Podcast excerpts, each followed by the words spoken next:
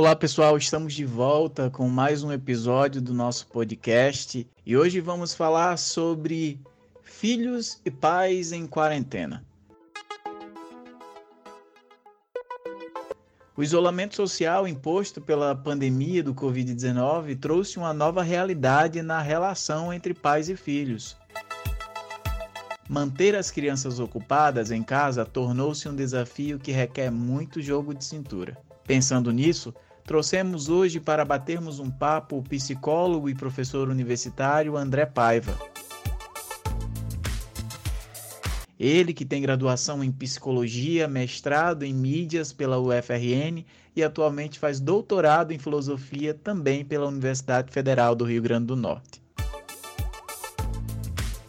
André, gostaria que você nos dissesse de que forma essa quarentena pode ser benéfica na relação entre pais e filhos uma vez que, diante da correria da vida, esses sujeitos quase nunca têm tempo para socializar. Como isso pode ser aproveitado?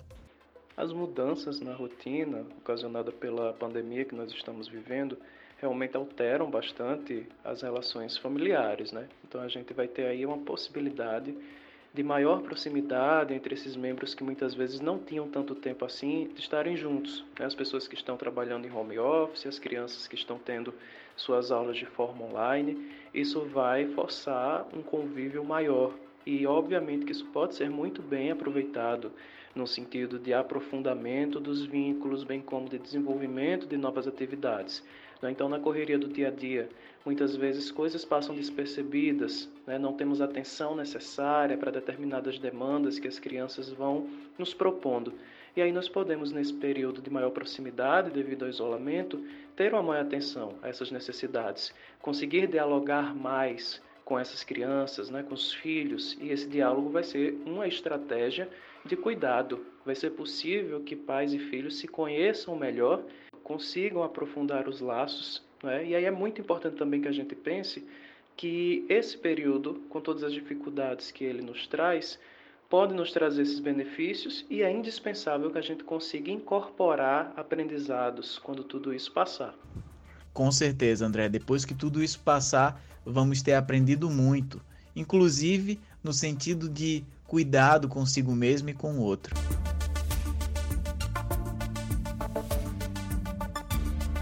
A segunda pergunta que eu quero fazer para você, André, é que, embora as atividades de lazer sejam necessárias, nós sabemos que o equilíbrio com os estudos deve ser preservado.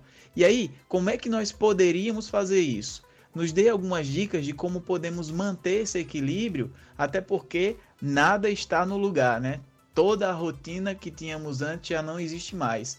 Será que conseguimos manter esses horários definidos para acordar, estudar e dormir? E será que isso ajudará a manter uma convivência familiar?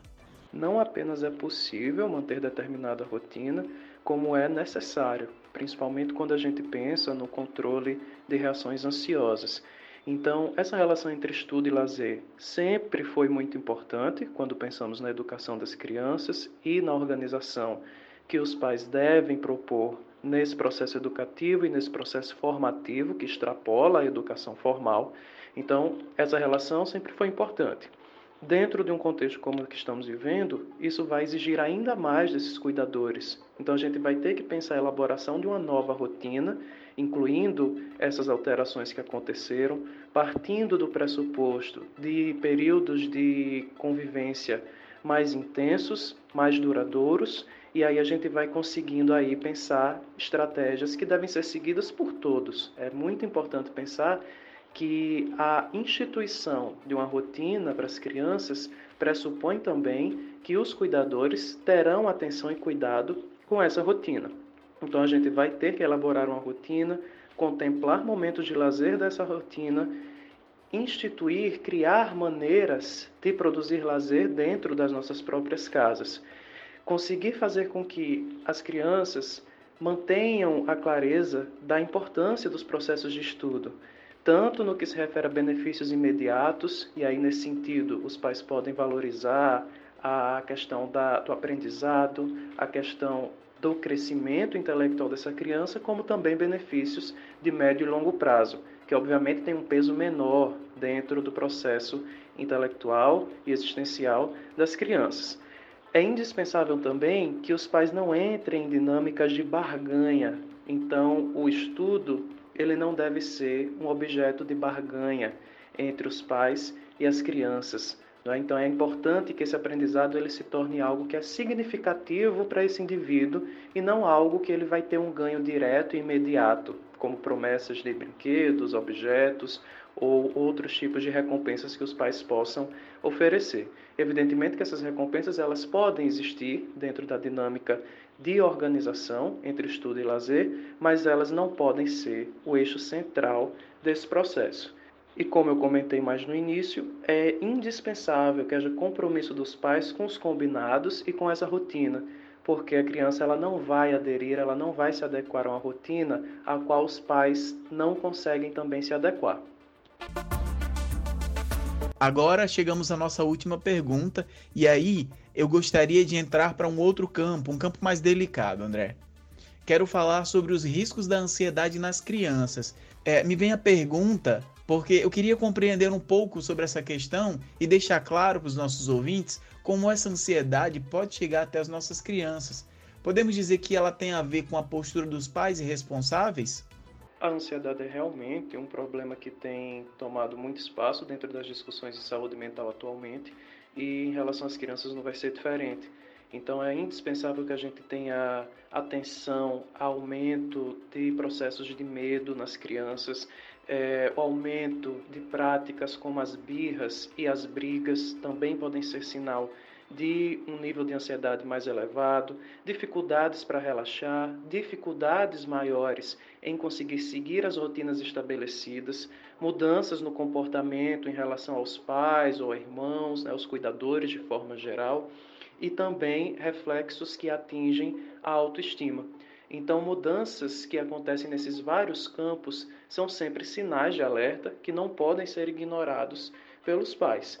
Obviamente que levar em consideração esses sinais não significa deixar a criança fazer tudo, não significa retirar as regras, mas pelo contrário, dialogar com ela sobre isso, dialogar com ela sobre os processos que ela está vivenciando, procurando utilizar uma linguagem que seja acessível e compreensível para a criança, de forma que ela consiga perceber que ela está sendo vista e compreendida dentro dessa situação que está vivenciando. Outro aspecto muito importante em relação à ansiedade é que os pais que são ansiosos, via de regra, vão interferir nos níveis de ansiedade das crianças também. Para a gente pensar do ponto de vista de saúde mental, níveis de ansiedade que sejam interessantes, que sejam controlados, é indispensável que os pais também tenham controle de sua ansiedade. Então, é importante que eles consigam manejar os seus medos, manejar suas inquietações e não transferir esses medos para as crianças. Não transformar as situações que estão sendo vividas em catástrofes, que podem muitas vezes intensificar o nível de ansiedade das crianças não transferir também traumas que os próprios pais possam ter em suas vidas para os seus filhos. Então, tudo isso vai ser extremamente relevante porque há sim uma grande interferência, uma grande influência nos níveis de ansiedade dos pais no que se refere aos reflexos na experiência das próprias crianças. Então, por isso que quando pensamos ansiedade infantil, estamos também necessariamente pensando ansiedade dos cuidadores dessas crianças. Né? Então, um processo terapêutico em relação às crianças, por exemplo, vai envolver necessariamente os pais. E muitas vezes os próprios pais vão ter que estar aí engendrados em dinâmicas terapêuticas próprias para que eles possam controlar seus níveis de ansiedade e com isso não produzir esse reflexo negativo na experiência de seus filhos. É isso aí, André. Gostaria de agradecer a sua participação em nosso podcast de hoje e esperamos te ver mais vezes por aqui para que a gente possa tirar dúvidas e ficar bem informado. Gostaria que você deixasse seu contato, seja esse telefone, Instagram, e-mail, para que quem tiver interesse em falar com você, entrar em contato. Eu que agradeço o convite, poder compartilhar com vocês essas discussões tão importantes para o período que a gente está vivenciando. Meu contato de telefone é 84987954190, que é também o WhatsApp. E no Instagram eu tô com arroba psicólogo.andrepaiva. Obrigado, André. Um forte abraço para você. É isso aí, pessoal. Esse foi mais um episódio do nosso podcast. Eu sou o Bruno Araújo e nos vemos na próxima semana. Um abraço.